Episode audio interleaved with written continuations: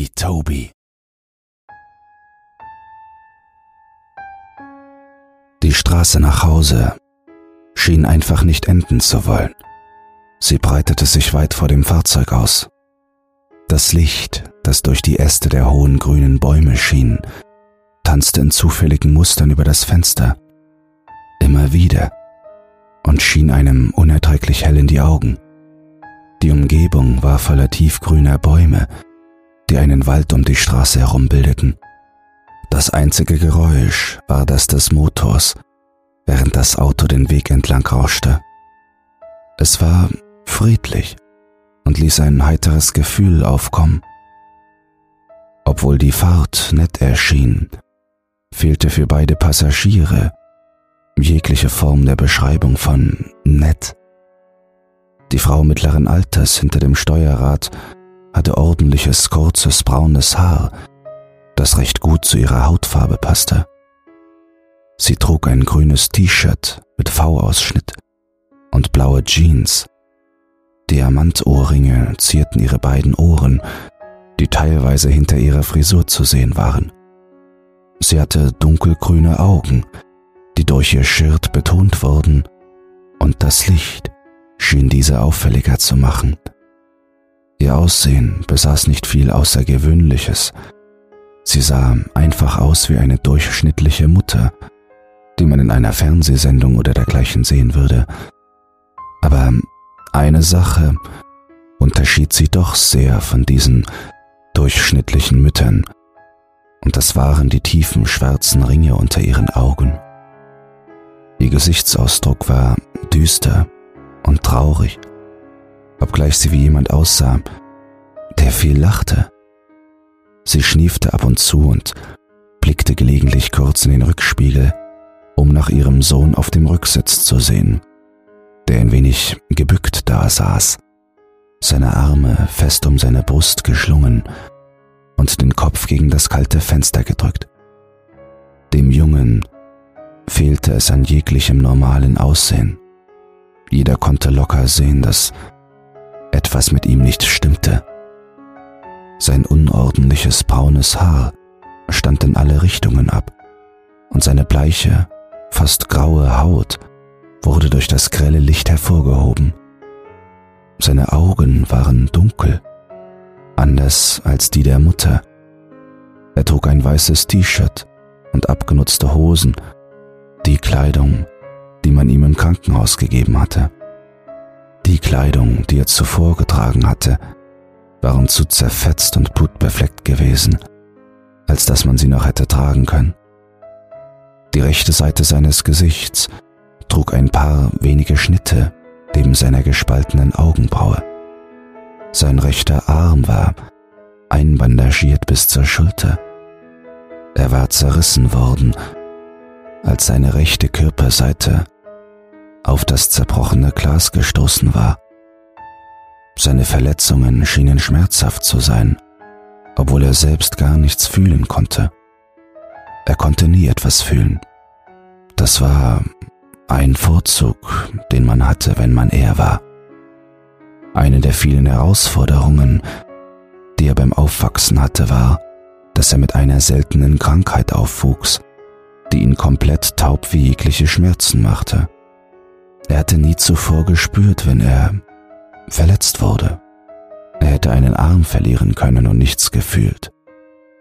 Und dann war da noch eine weitere Störung, wegen der man ihm viele böse Spitznamen in seiner kurzen Grundschulzeit zurief, bevor er zu Hause unterrichtet wurde. Und das war sein Tourette-Syndrom, durch welches er tickte und zuckte, ohne es kontrollieren zu können.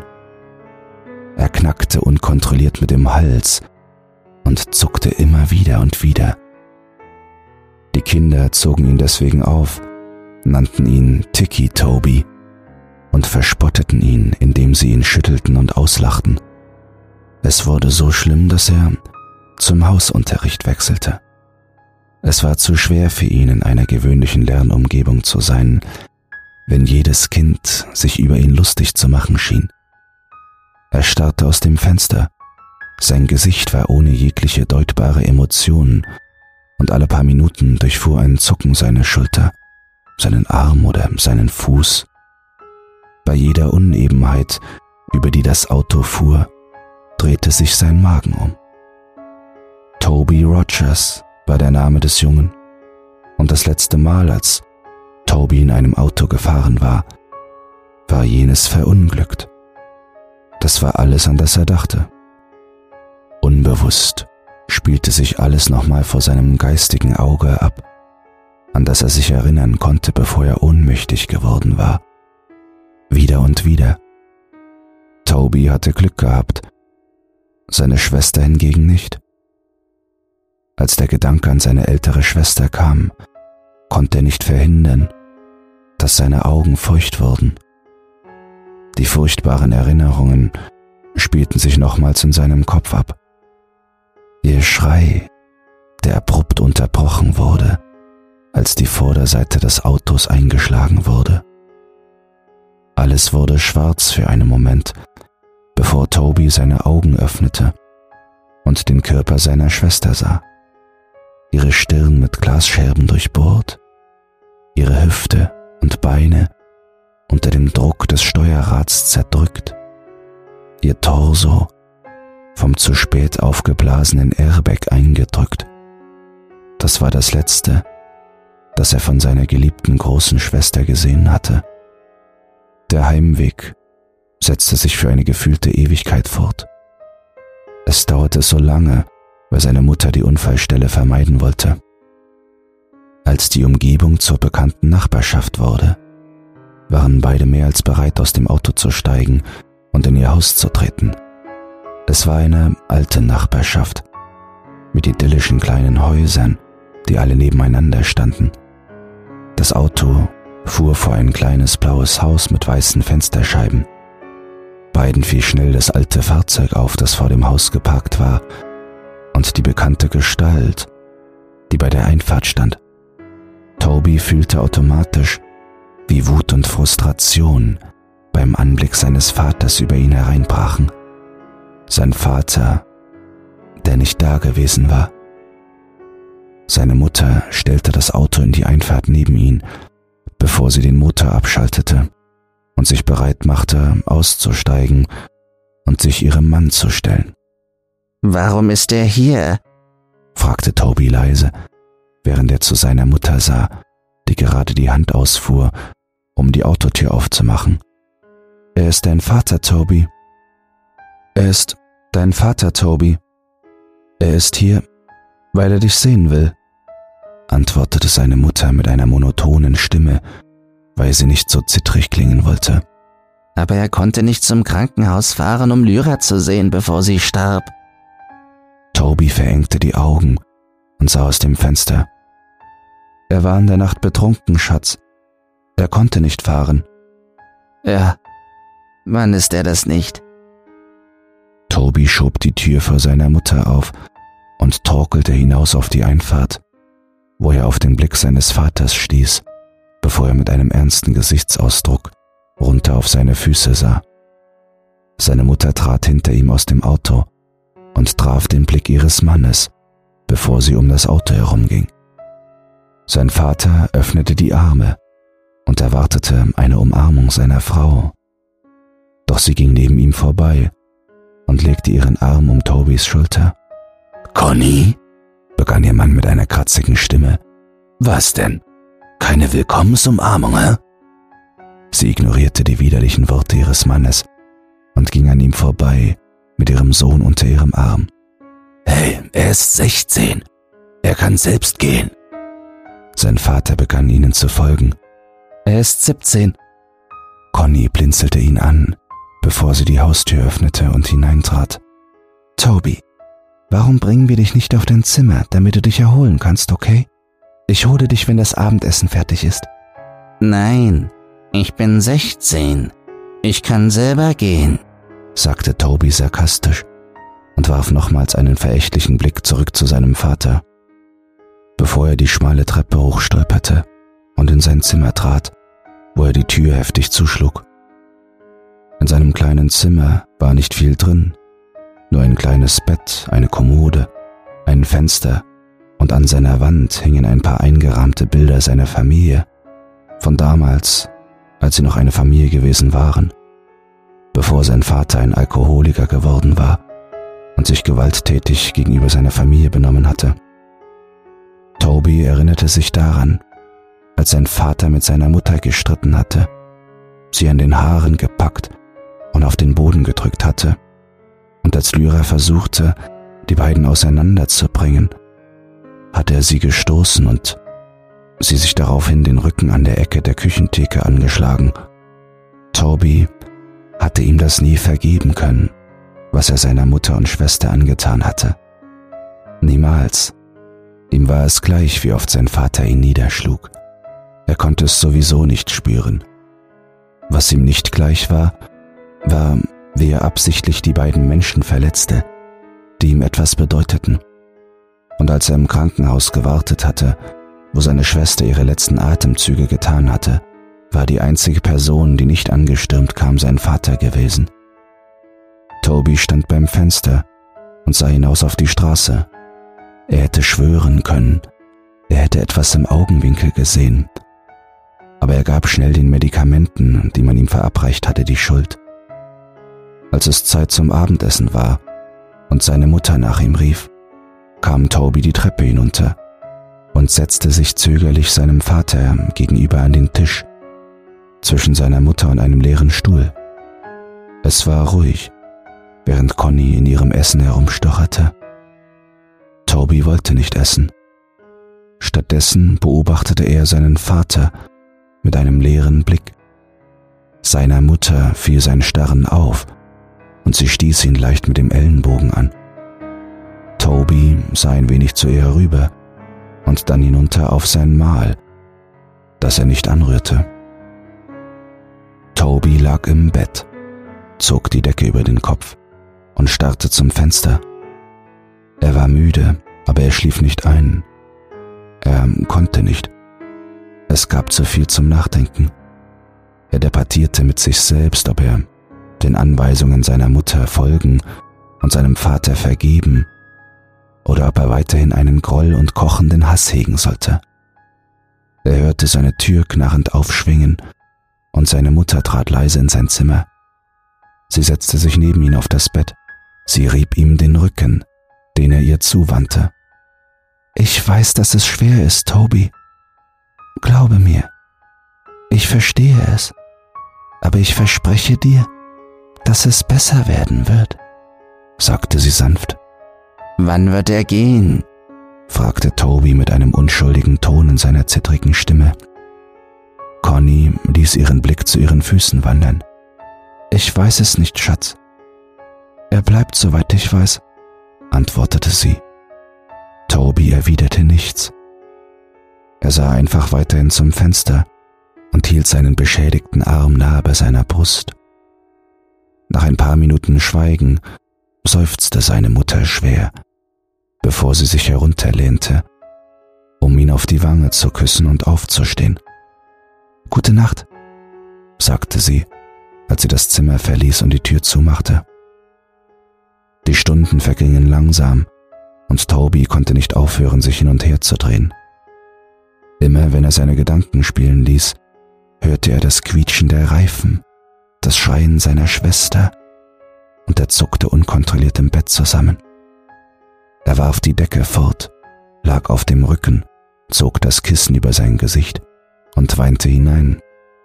Er fühlte, wie seine Brust sich hob und wieder senkte, bei jedem zittrigen Atemstoß, während er weinte. Er hörte sein eigenes klägliches Jammern.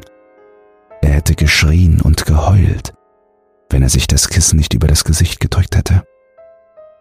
Nach ein paar Sekunden nahm er das Kissen vom Gesicht und setzte sich auf. Gebückt, hielt sich den Kopf und atmete schwer. Tränen liefen aus seinen Augen. Er konnte nicht anders als zu weinen. Er versuchte es aufzuhalten, aber es ging nicht, und er winselte und wimmerte, während er zitternd dasaß. Er atmete tief ein, bevor er aufstand und um sein Bett herum zum Fenster ging und hinaussah, stets tief ein- und ausatmend, um sich zu beruhigen. Er rieb sich die Augen und sah hinaus zu den großen Kieferbäumen gegenüber der Straße. Er hielt plötzlich inne, als sein Blick an etwas hängen blieb, das unter der Straßenlampe stand.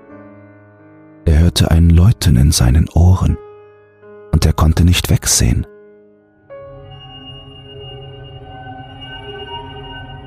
Die Gestalt stand neben der Straßenlampe, war etwa zwei Fuß kürzer als sie, lange Arme hingen an ihr herunter, während sie ihn mit ihren nicht vorhandenen Augen anstarrte. Die Gestalt hatte kein Gesicht, keine Augen, keinen Mund, keine Nase. Und doch hielt es Tobys hypnotisiertem Starren stand, als würde es in ihn hineinsehen. Das Pfeifen in seinen Ohren wurde lauter und lauter mit jeder Sekunde, in der er starrte, und dann wurde auf einmal alles schwarz. Am nächsten Morgen erwachte Toby in seinem Bett. Er fühlte sich anders. Er war überhaupt nicht müde, und als er zu vollem Bewusstsein erwachte, fühlte es sich an, als hätte er seit Stunden wach gelegen. Er hatte keine Gedanken. Er setzte sich langsam auf, doch als er aufstand, wurde ihm mit einem Mal schwindelig. Er stolperte zum Gang und ging die Treppe hinunter. Seine Eltern saßen am Tisch. Sein Vater schaute in den kleinen Fernseher, der auf der Theke stand, und seine Mutter las die Zeitung. Sie sah schnell hinüber, als sie Tobys Präsenz hinter sich spüren konnte. Na, guten Morgen, Schlafmütze. Du hast ja ewig geschlafen, begrüßte sie ihn mit einem zögerlichen Lächeln. Toby sah langsam zur Uhr und sah, dass es halb eins mittags war. Ich hab dir Frühstück gemacht, aber es ist kalt geworden. Ich wollte dich aufwecken, doch ich dachte, du brauchst den Schlaf. Ihr Gesichtsausdruck wechselte von glücklich zu besorgt, als ihr Sohn ihr noch immer nicht antwortete. Alles in Ordnung? Toby stolperte hinüber und setzte sich neben seinen Vater. Er fühlte sich neblig und als hätte er keine Kontrolle über seine Handlungen. Er sah alles, was er tat, aber sein Gehirn schien es nicht richtig zu registrieren. Er streckte die Hand nach dem Arm seines Vaters aus, doch seine Hand wurde dabei weggeschlagen. Sein Vater drehte sich abrupt zu ihm und stieß seinen Stuhl mit seinem Fuß um. Fass mich nicht an, Junge, rief er. Seine Mutter stand auf. So, Schluss jetzt. Das ist das Letzte, was wir brauchen. Der Tag ging vorüber und alles ging so weiter, wie es war. Conny nutzte ihre Zeit vor allem zum Putzen des Hauses und ihr ungehobelter Mann nutzte seine, indem er sie herumkommandierte. Es war genauso wie vor dem Unfall. Toby ging nie wirklich aus dem Zimmer. Er saß in seinem Bett und zitterte. Seine Gedanken wanderten herum, aber änderten sich zu schnell, um sich daran zu erinnern. Er ging in seinem Zimmer auf und ab wie ein eingesperrtes Tier oder er starrte aus dem Fenster. Der ungesunde Zyklus setzte sich fort. Conny wurde weiterhin von ihrem Vater herumgeschubst und war viel zu gehorsam, und Toby blieb in seinem Zimmer. Bevor er darüber nachdenken konnte, begann er an seinen Händen herumzukauen, sich das Fleisch von den Fingern zu ziehen. Er knabberte auf seinen Händen herum, bis sie bluteten. Als seine Mutter ihn dabei erwischte, war sie schockiert. Sie lief nach unten und holte den Verbandskasten, wickelte seine Hände ein. Sie ordnete an, dass er von jetzt an niemals von ihrer Seite weichen sollte. Er isolierte sich selbst so sehr, dass er es bald hasste, unter anderen Menschen zu sein. Seine Erinnerungen wurden ebenfalls fehlerhaft. Er begann, Erinnerungen von Minuten, Stunden, Tagen und so weiter zu verlieren. Er begann Unsinn zu reden über Dinge, die mit den aktuellen Konversationen überhaupt nichts zu tun hatten. Er sah Dinge, Haifische im Spülbecken, wenn er das Geschirr wusch, hörte Grillen im Kissen und sah Geister vor seinem Schlafzimmerfenster. Der ganze Unsinn brachte ihn zu einem Therapeuten. Seine Mutter wurde zu ängstlich hinsichtlich seiner psychischen Gesundheit und hatte beschlossen, dass es ihm gut tun würde, wenn er mit einem Experten darüber sprechen würde. Conny brachte Toby in das Gebäude, hielt ihm die Hand und führte ihn hinein. Sie brachte ihn zur Rezeption und begann mit der Frau dahinter zu reden. Mrs. Rogers? fragte die Frau. Ja, das bin ich, nickte Conny. Wir sind hier wegen Dr. Oliver. Ich bin hier mit Toby Rogers. Alles klar, hier entlang. Die Frau stand auf und führte sie durch einen langen Gang. Toby betrachtete die eingerahmten Kunstbilder im Gang und vernahm das Klackern der Absatzschuhe der Frau auf dem harten Holzboden. Sie öffnete die Tür zu einem Zimmer mit einem Tisch und zwei Stühlen. Bitte mal für fünf Minuten Platz nehmen. Ich hole die Frau Doktor. Sie lächelte und hielt die Tür auf. Toby stolperte in den Raum und setzte sich an den Tisch. Er sah zu seiner Mutter hinüber und zur Frau, bevor sie die Tür langsam hinter ihnen schloss. Er sah sich im Zimmer um, bevor er seine fest eingebundenen Hände hochhielt und anfing an den Bandagen herumzubeißen, um seine Hände frei zu bekommen. Doch er wurde unterbrochen, als die Tür aufschwang und eine junge Frau in einem weiß-schwarz gepunkteten Kleid und hellblondem Haar eintrat, mit einem Klemmbrett und einem Stift. Toby? fragte sie mit einem Lächeln. Toby sah zu ihr hoch und nickte. Schön dich kennenzulernen, Toby. Mein Name ist Dr. Oliver. Sie hielt ihm die Hand hin, um sie ihm zu schütteln, doch zog sie zögerlich zurück, als sie die einbandagierten Hände sah. Oh. Sie lächelte nervös, bevor sie sich räusperte und sich auf den Stuhl gegenüber setzte. Also, ich werde dir ein paar Fragen stellen. Versuch so ehrlich wie möglich zu antworten, okay? Sie platzierte ihr Klemmbrett auf dem Tisch. Toby nickte langsam und hielt seine gebundenen Hände in seinem Schoß. Wie alt bist du, Toby? 17, entgegnete er leise. Sie vermerkte es auf dem Klemmbrett. Wie lautet dein voller Name? Tobias Aaron Rogers. Wann hast du Geburtstag? Am 28. April. Wer ist in deiner nahen Familie? Toby pausierte für eine Minute, bevor er die Frage beantwortete. Meine Mom, mein Dad und... Er hielt inne. Meine Schwester. Ich habe gehört, was mit deiner Schwester passiert ist. Es tut mir sehr leid. Ihr Blick wurde zu einem traurigen, bemitleidenden Ausdruck. Toby nickte. Erinnerst du dich an irgendetwas vom Unfall, Toby? Toby sah von ihr weg. Seine Gedanken wurden für einen Moment leer. Er sah auf seinen Schoß und hörte in der Umgebung ein entferntes Läuten. Er riss die Augen auf und erstarrte. Toby? fragte die Therapeutin.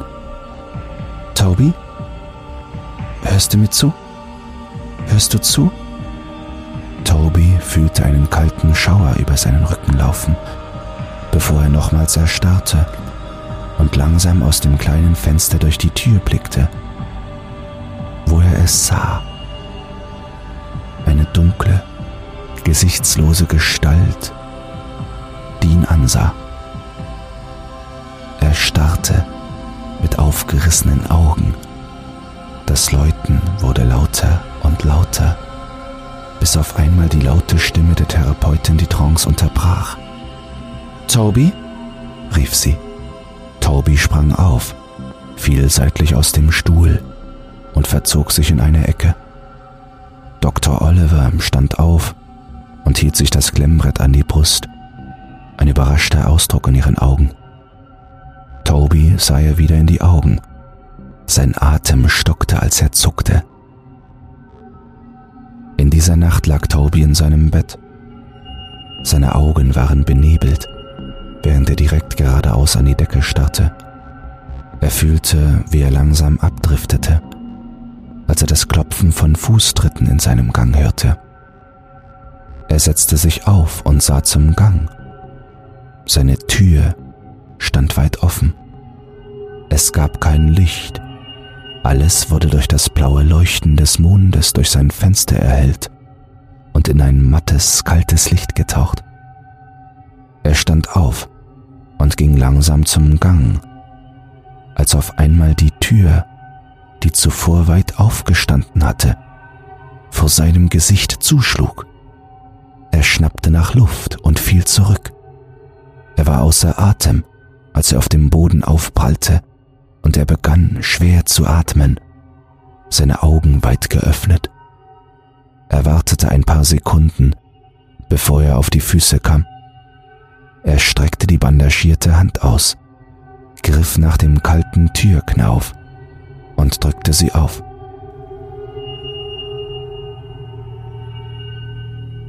Er sah hinaus in den dunklen Gang und ging auf Zehenspitzen aus seinem Zimmer. Das Fenster am Ende des Ganges erhellte die Dunkelheit mit blauem Mondlicht, während er entlang schlich. Er hörte Fußstapfen, die um ihn herum tasteten, und ein entferntes Kichern unter dem Tapsen von kleinen Füßen, als würde ein Kind vor ihm umherrennen. Der Gang war sehr viel länger, als er ihn in Erinnerung hatte. Er schien endlos, wie die Heimfahrt vom Krankenhaus. Er hörte eine Tür vor ihm knarren. Mom? rief er mit zittriger Stimme. Plötzlich fiel die Tür hinter ihm zu und er zuckte zusammen und drehte sich um. Hinter ihm hörte er ein langes, unheimliches Ächzen, das genau bei seinem Ohr abzusterben schien. Er drehte sich so schnell er konnte um und stand auf einmal Angesicht zu Angesicht mit niemand anderem als seiner toten Schwester. Ihre Augen waren weiß eingehüllt, ihre Haut bleich und die rechte Seite ihres Kiefers hing nur an Fasern und Muskeln. Glas ragte aus ihrer Stirn hervor und schwarzes Blut rann aus ihrem Gesicht. Ihr blondes Haar war zu einem Pferdeschwanz gebunden, wie immer, und sie trug ihr graues T-Shirt mit den Athletenshorts, die dreckig und blutbesprenkelt waren. Ihre Beine waren in unmöglichen Winkeln verbogen. Sie stand da, stieß ein langes, krächzendes Geräusch aus, nur einen Finger weit entfernt von Tobys Gesicht. Toby schrie auf und fiel zurück. Ah! Er begann rückwärts von ihr wegzukriechen, ohne den Blickkontakt zu ihren leeren, toten Augen zu brechen. Er zog sich nach hinten, bis er gegen etwas stieß. Er hielt für eine Sekunde inne. Alles war totenstill, bis auf sein schweres Atmen und Weinen.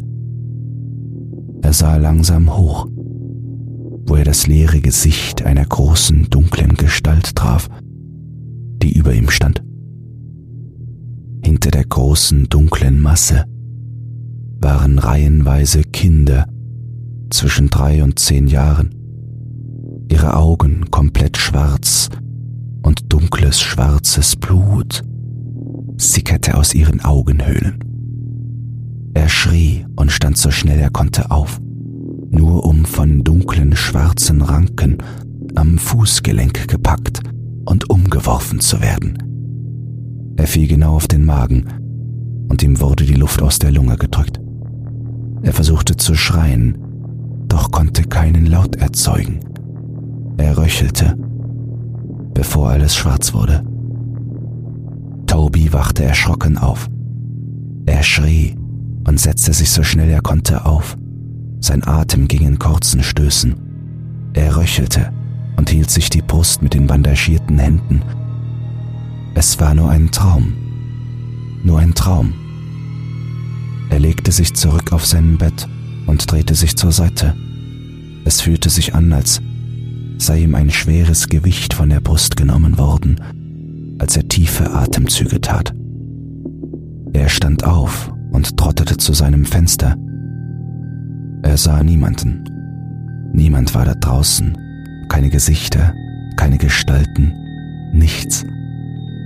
Er hörte das Rascheln und das Husten seines Vaters draußen im Gang. Seine Tür war zu. Er ging hinüber und öffnete sie, sah noch einmal prüfend hinaus.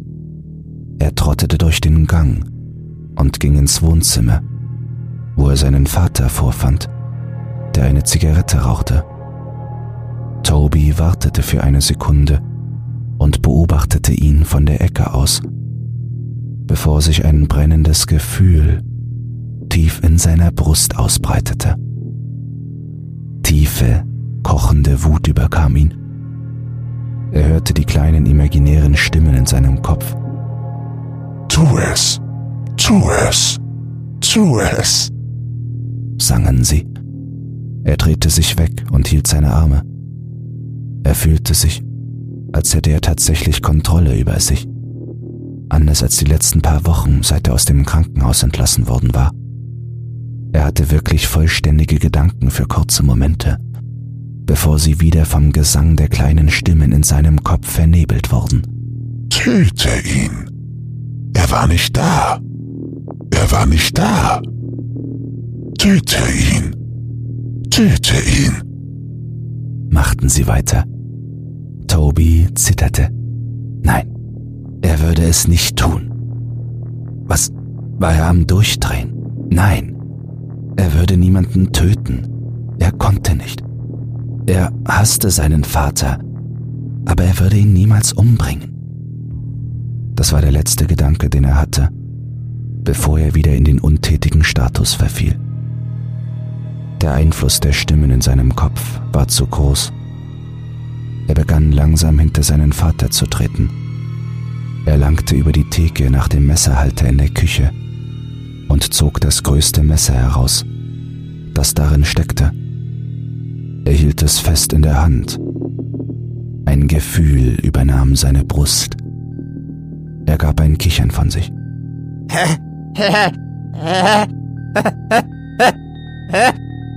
Er lachte so sehr, dass er nach Luft dringen musste. Sein Vater drehte sich abrupt um, bevor ihn eine brachiale Kraft zu Boden stieß. Er ächzte, als die Luft aus ihm herausgedrückt wurde. Was? Er sah hoch zu dem Jungen, der über ihm stand, mit einem Küchenmesser in der Hand. Toby, was tust du da? Er setzte sich auf und hielt die Arme zur Selbstverteidigung vor sich. Doch bevor er sich besinnen konnte, war Toby über ihm. Er wollte ihn am Hals packen, doch sein Vater streckte die Hand aus und packte die seine am Handgelenk. Stopp! Runter von mir, du kleines Arschloch! rief er und schlug Tobys Schulter mit der anderen Hand. Doch dieser hörte nicht auf.